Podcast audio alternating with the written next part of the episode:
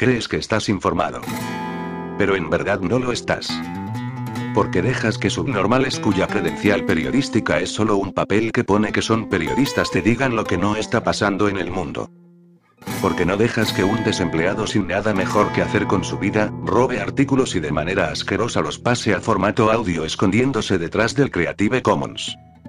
Esto es el Mercadeo de Noticias, el peor programa de noticias de todo Internet, y estás a punto de ser desinformado.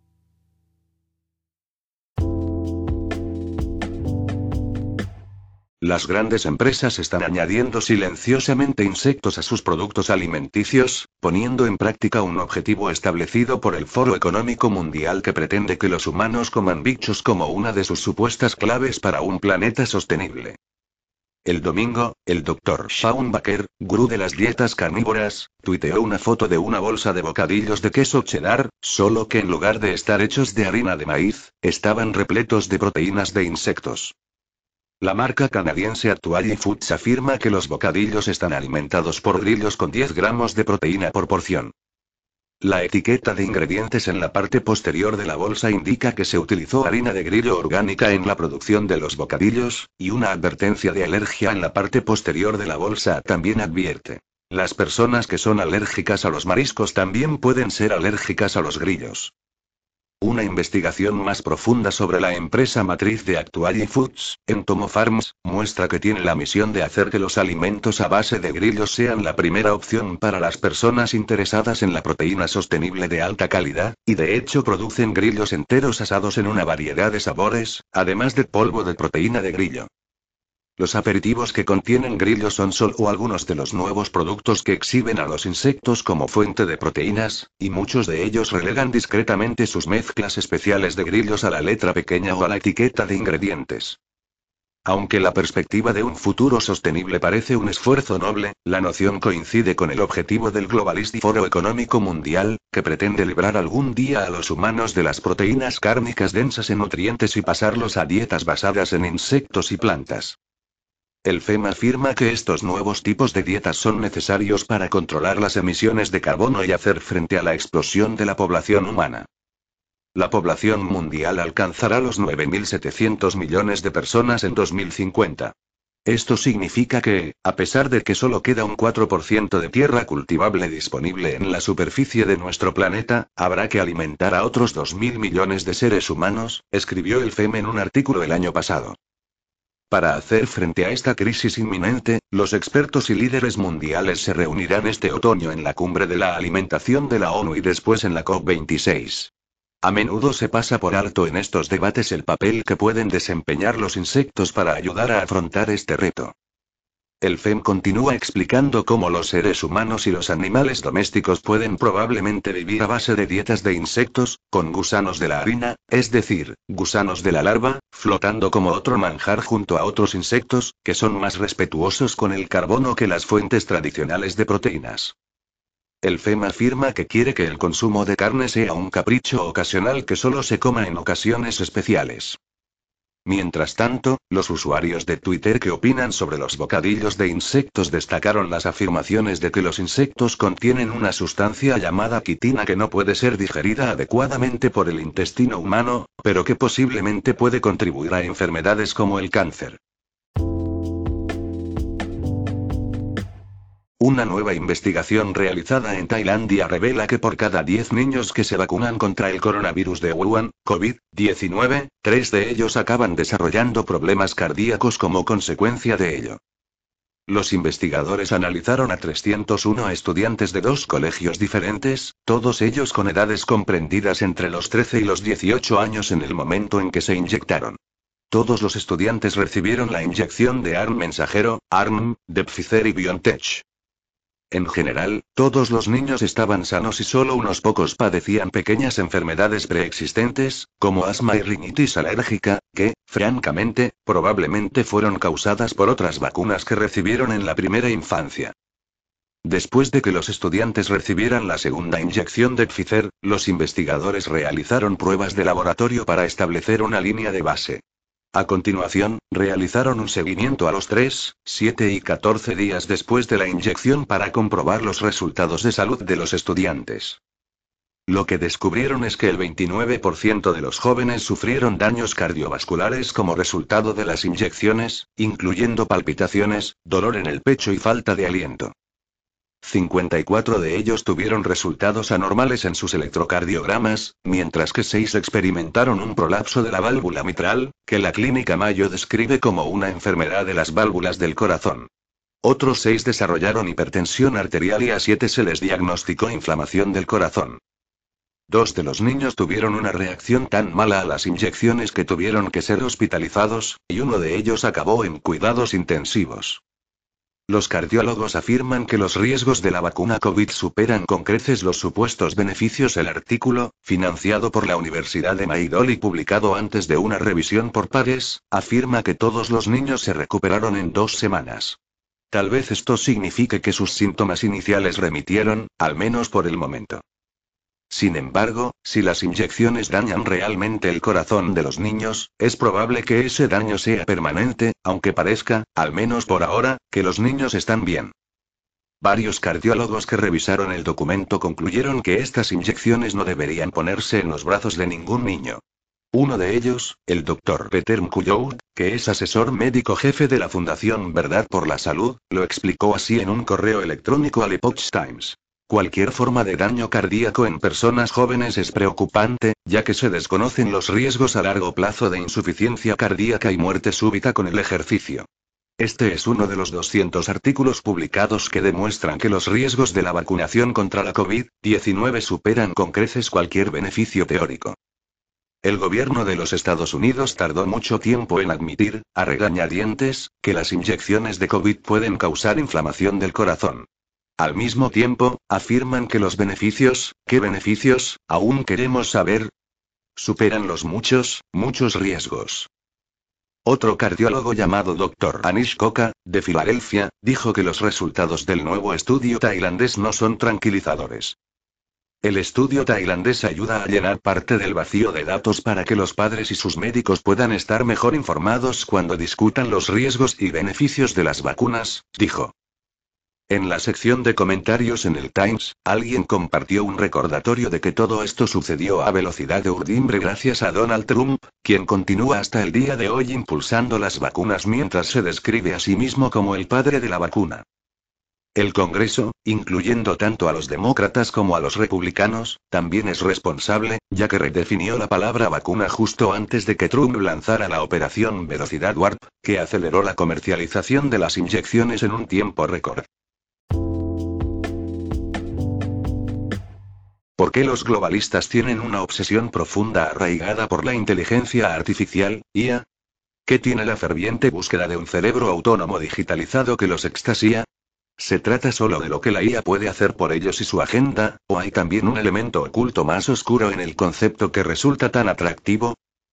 El Foro Económico Mundial, una organización dedicada a la agenda globalista del gran reinicio, la cuarta revolución industrial y la economía compartida, dedica gran parte de su reunión anual en Davos, Suiza, a los debates sobre la IA y su creciente influencia en la vida cotidiana. Las Naciones Unidas organizan extensas sesiones políticas sobre la IA y dedican una energía considerable a establecer normas éticas para el desarrollo y el uso de la inteligencia artificial. En el centro de los esfuerzos de la ONU está la afirmación de que solo la ONU está cualificada para dictar y controlar las tecnologías de IA, por el bien de toda la humanidad, por supuesto. Según los libros blancos de la ONU, la gobernanza de la IA debería ser plenamente efectiva en 2030, todas las instituciones globalistas han fijado el año 2030 como fecha límite para todos sus proyectos. Otra organización menos conocida pero importante es la Cumbre Mundial de Gobiernos, WGS, que se celebra anualmente en Dubái. Numerosos dirigentes y representantes nacionales, así como directores generales de empresas y celebridades, participan en estas cumbres. Los principales temas que se debaten en la WGS suelen ser la propaganda sobre el cambio climático, la centralización de la economía mundial, el transhumanismo y la IA. La mayor parte de las discusiones públicas sobre la IA giran en torno a narrativas positivas. Se supone que estamos convencidos de los muchos e importantes avances que traerá la tecnología de la IA. Estos beneficios incluyen modificaciones transhumanistas de la salud, implantes informáticos en el cuerpo o el cerebro, e incluso nanobots que algún día podrían ser lo suficientemente avanzados como para modificar nuestras propias células. En otras palabras, para beneficiarse de la IA, debemos ser menos humanos y más máquinas.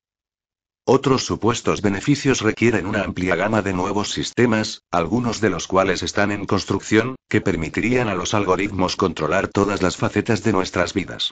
Los globalistas suelen referirse a estos sistemas como el Internet de las Cosas. Cada dispositivo que poseas, el coche que conduzcas, cada ordenador, cada teléfono móvil, cada cámara de vigilancia, cada semáforo, todo estaría centralizado en una única red de IA dentro de una ciudad, y cada ciudad estaría conectada en una gran telaraña a una base de datos nacional de IA.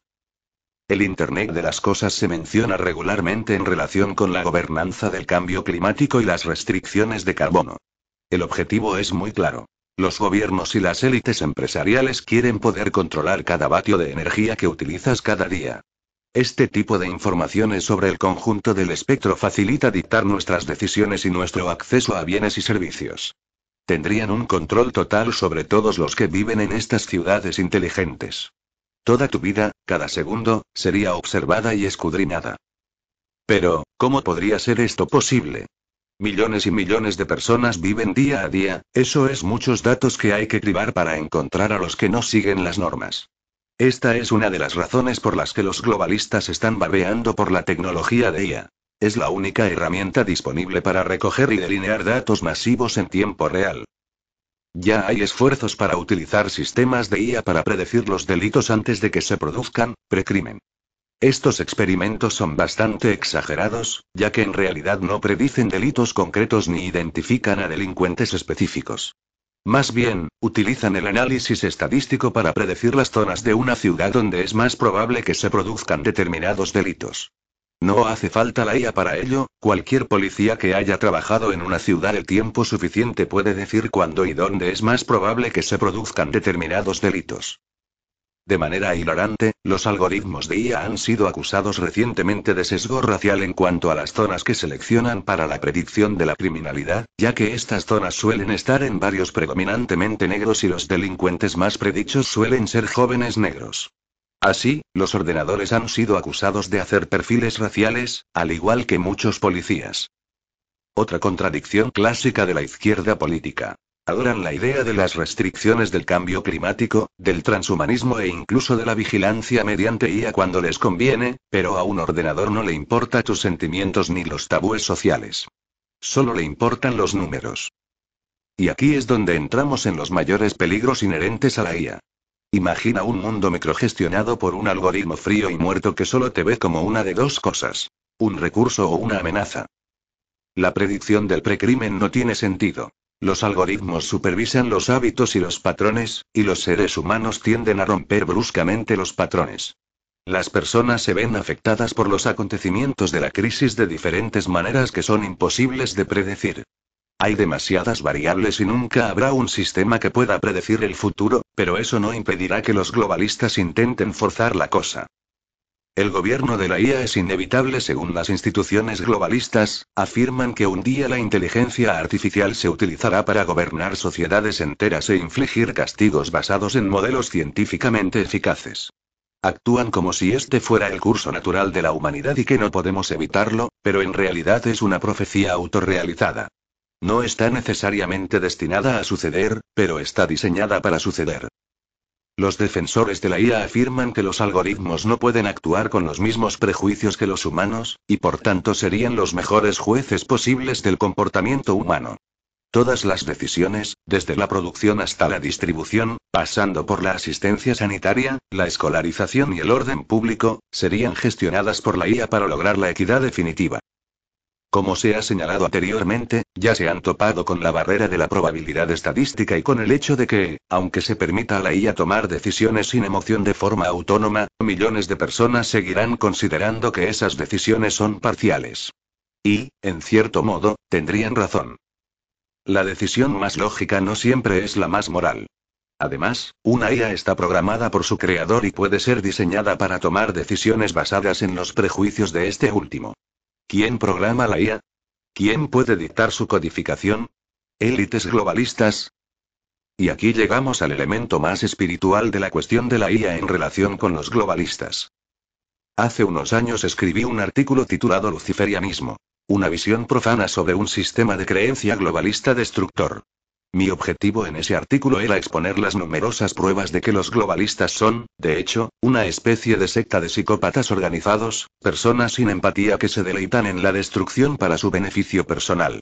Llegué a la conclusión de que los globalistas sí tienen una religión, y que su sistema de creencias fundamental es, según las pruebas, el luciferismo. Sí, estoy seguro de que habrá opositores que se burlen de esta noción, pero los hechos son innegables.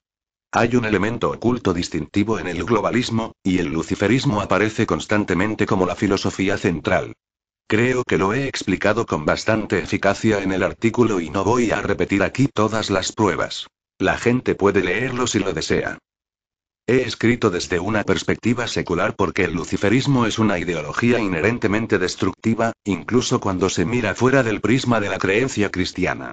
Más allá de eso, hay elementos psicológicos que deben ser abordados y que el cristianismo a menudo ignora. La filosofía luciferina está hecha a la medida de las personas narcisistas y sociópatas.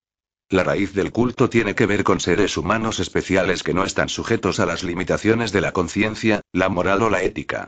La falta de empatía se considera una ventaja para el progreso y el objetivo final del luciferismo es la divinidad. Una persona que se convierte en un dios, ya sea a través de la adoración de otros, por el poder de la influencia o a través de métodos tecnológicos para prolongar la vida y las capacidades. ¿Pero qué tiene que ver esto con la IA? Creo que los globalistas consideran la IA con tanta reverencia porque piensan que es una nueva forma de vida, o una forma de vida última, una vida que ellos crean, como los dioses crean la vida. Y, si uno lo piensa simbólicamente, esta nueva vida está hecha a imagen y semejanza de sus creadores. No tiene empatía, ni remordimientos, ni culpa, ni amor. A falta de una palabra mejor, no tiene alma, al igual que los psicópatas globalistas. Si debemos considerar la IA en términos religiosos por un momento, la IA es una especie de antítesis a la figura de Cristo. Cristo representa una forma omnisciente de amor supremo y de sacrificio de sí mismo, según la doctrina cristiana. No creo que haya una palabra para designar lo que la IA representa en última instancia. La única palabra que parece encajar es anticristo. El ojo que todo lo ve. El reinado de una superinteligencia carente de humanidad. Para ser claro, no creo en los conceptos del día del juicio final descritos por aquellos que se adhieren a las interpretaciones más populares del Apocalipsis. Creo que el mundo está cambiando. Creo que los imperios se levantan y caen y que a menudo esto puede ser visto como el fin del mundo cuando es simplemente el fin de una era. Dicho esto, creo de todo corazón en la existencia del mal. El mal se define como las acciones deliberadamente engañosas o destructivas para un beneficio puramente personal u organizativo, como el asesinato o la esclavización. El mal existe y es una parte observable de la vida humana. También hay rasgos de humanidad que conducen al bien, que evitan que nos autodestruyamos cuando los escuchamos. La conciencia, la razón, la sabiduría y, a menudo, la fe pueden ser un escudo contra las malas acciones para la mayoría de nosotros. Si no tuviéramos estos pilares en nuestra psique, nos habríamos destruido hace tiempo. Pero hay quienes no tienen conciencia, no tienen empatía y desprecian estos rasgos como limitantes. La IA está diseñada por este tipo de personas. Y tal vez no provoquen el fin del mundo en los términos que comúnmente entendemos, o en términos bíblicos, pero con el tiempo podrían eliminar todo lo que hace a la humanidad digna del mundo. En cierto modo, sería un apocalipsis. Sería una pesadilla viviente dirigida por personas psicópatas que utilizan inteligencia artificial sociópata, alentando y permitiendo activamente que las masas abandonen sus cuerpos humanos y se conviertan en monstruosidades digitales y quimeras tecnológicas. En caso de tener éxito, sería realmente la máxima profanación de la naturaleza, o de la concepción de Dios, si es eso en lo que crees. La búsqueda de la divinidad no vale la pena para la mayoría de nosotros, pero para los globalistas es el sueño de una época, y harán cualquier cosa para conseguirlo. Decenas o incluso cientos de miles de personas en todo el mundo están muriendo cada semana en comparación con los niveles preplandémicos. Y todas las pruebas disponibles apuntan a las vacunas contra el coronavirus de Wuhan, COVID-19, como culpables. El exceso de muertes, como lo llaman, sigue aumentando en casi todos los países industrializados que impusieron las vacunas a sus poblaciones. Está ocurriendo en el Reino Unido, Europa nórdica y América del Norte, todos los lugares donde se llevó a cabo la operación de vacunación masiva Warp Speed. Las cifras son un poco complicadas, dependiendo de los conjuntos de datos que se utilicen, ya que los gobiernos han hecho horas extras para tratar de ocultar la verdad. Sin embargo, si se profundiza en los datos, se empieza a ver. Las personas no vacunadas, por su parte, siguen vivas y, en la mayoría de los casos, prosperan mientras que sus homólogos totalmente vacunados siguen desarrollando el virus, SIDA inducido por la vacuna, o caen muertos por el síndrome de muerte súbita del adulto, también conocido como SARS. En cada uno de los meses desde principios de 2022, los jóvenes de 18 a 39 años parcialmente vacunados y doblemente vacunados han tenido más probabilidades de morir que los jóvenes de 18 a 39 años no vacunados, informa Expose News. Los vacunados triplemente de 18 a 39 años, sin embargo, han tenido una tasa de mortalidad que ha empeorado en el mes siguiente a la campaña de refuerzo masivo que se produjo en el Reino Unido en diciembre de 2021. Los bebés de todo el mundo están muriendo debido a las consecuencias de las inyecciones de covirus. Otra tendencia que se está produciendo en todo el mundo, en los países más inyectados, es un exceso de muertes de bebés recién nacidos.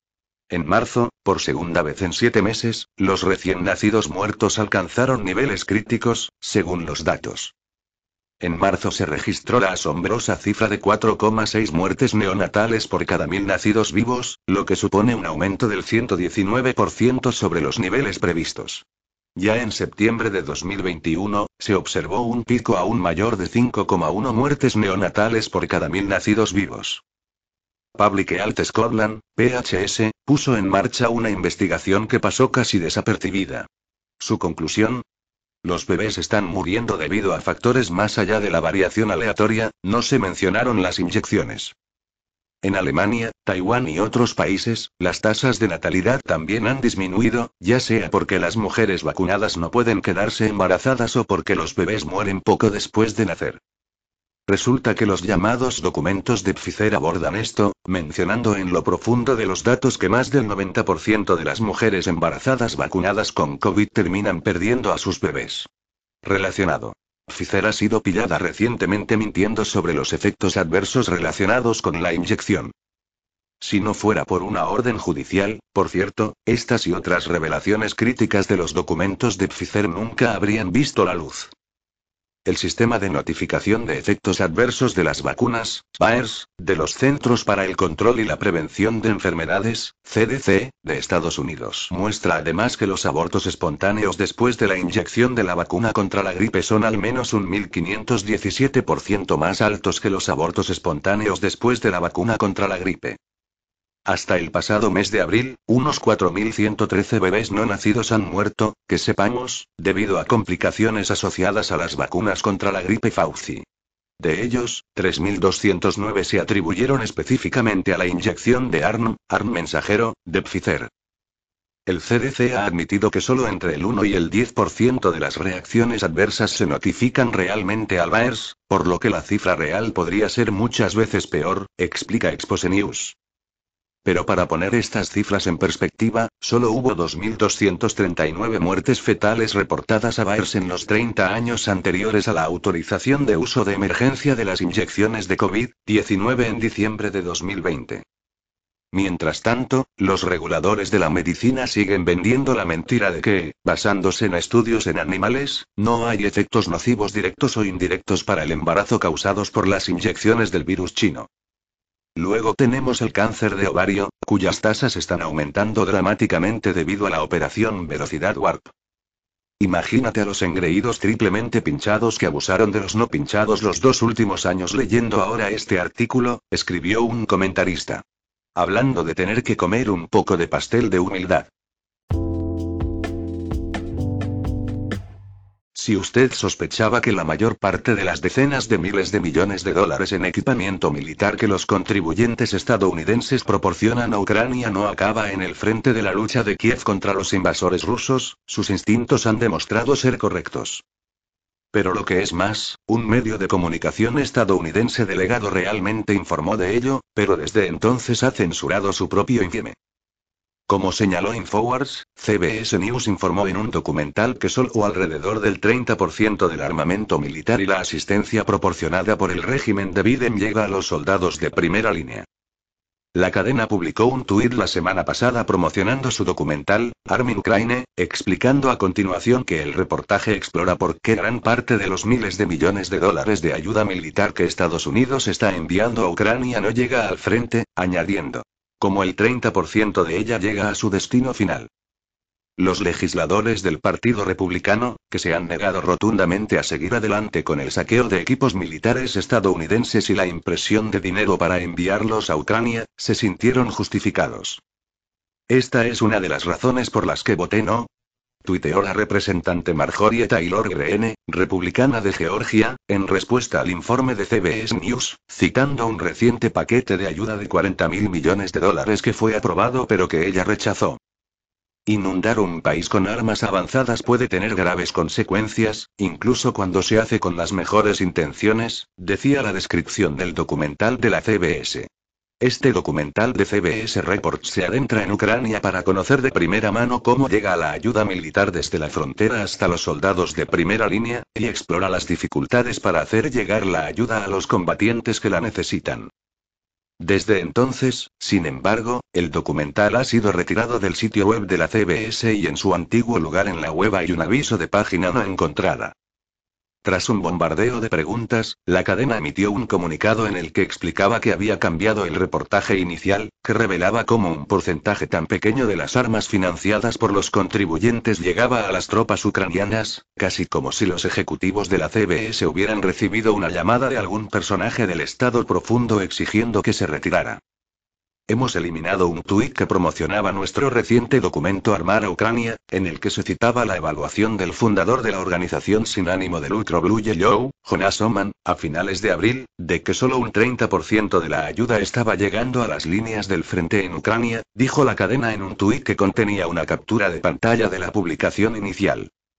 Desde entonces, Oman dice que la entrega ha mejorado. Además, el ejército estadounidense ha confirmado que el agregado de defensa, el general de brigada Garrick M. Harmon, llegó a Kiev en agosto para el control y la supervisión de las armas, continuó la cadena. Estamos actualizando nuestro documental para reflejar esta nueva información y emitirlo en una fecha posterior, añadió la CBS. Otros comentaristas señalaron la extraña naturaleza de la acción de la CBS. Si eso es siquiera cierto, y no creo que lo sea, eso podría arreglarse fácilmente con una simple línea o dos de texto añadido. Es mucho más probable que hayan censurado la película porque han roto la regla tácita de que hay que apoyar a Ucrania a toda costa contra Rusia porque está en juego el futuro del orden mundial liberal, dijo el editor de Information Liberation, Chris Menahan. www.naturalnews.com Weblink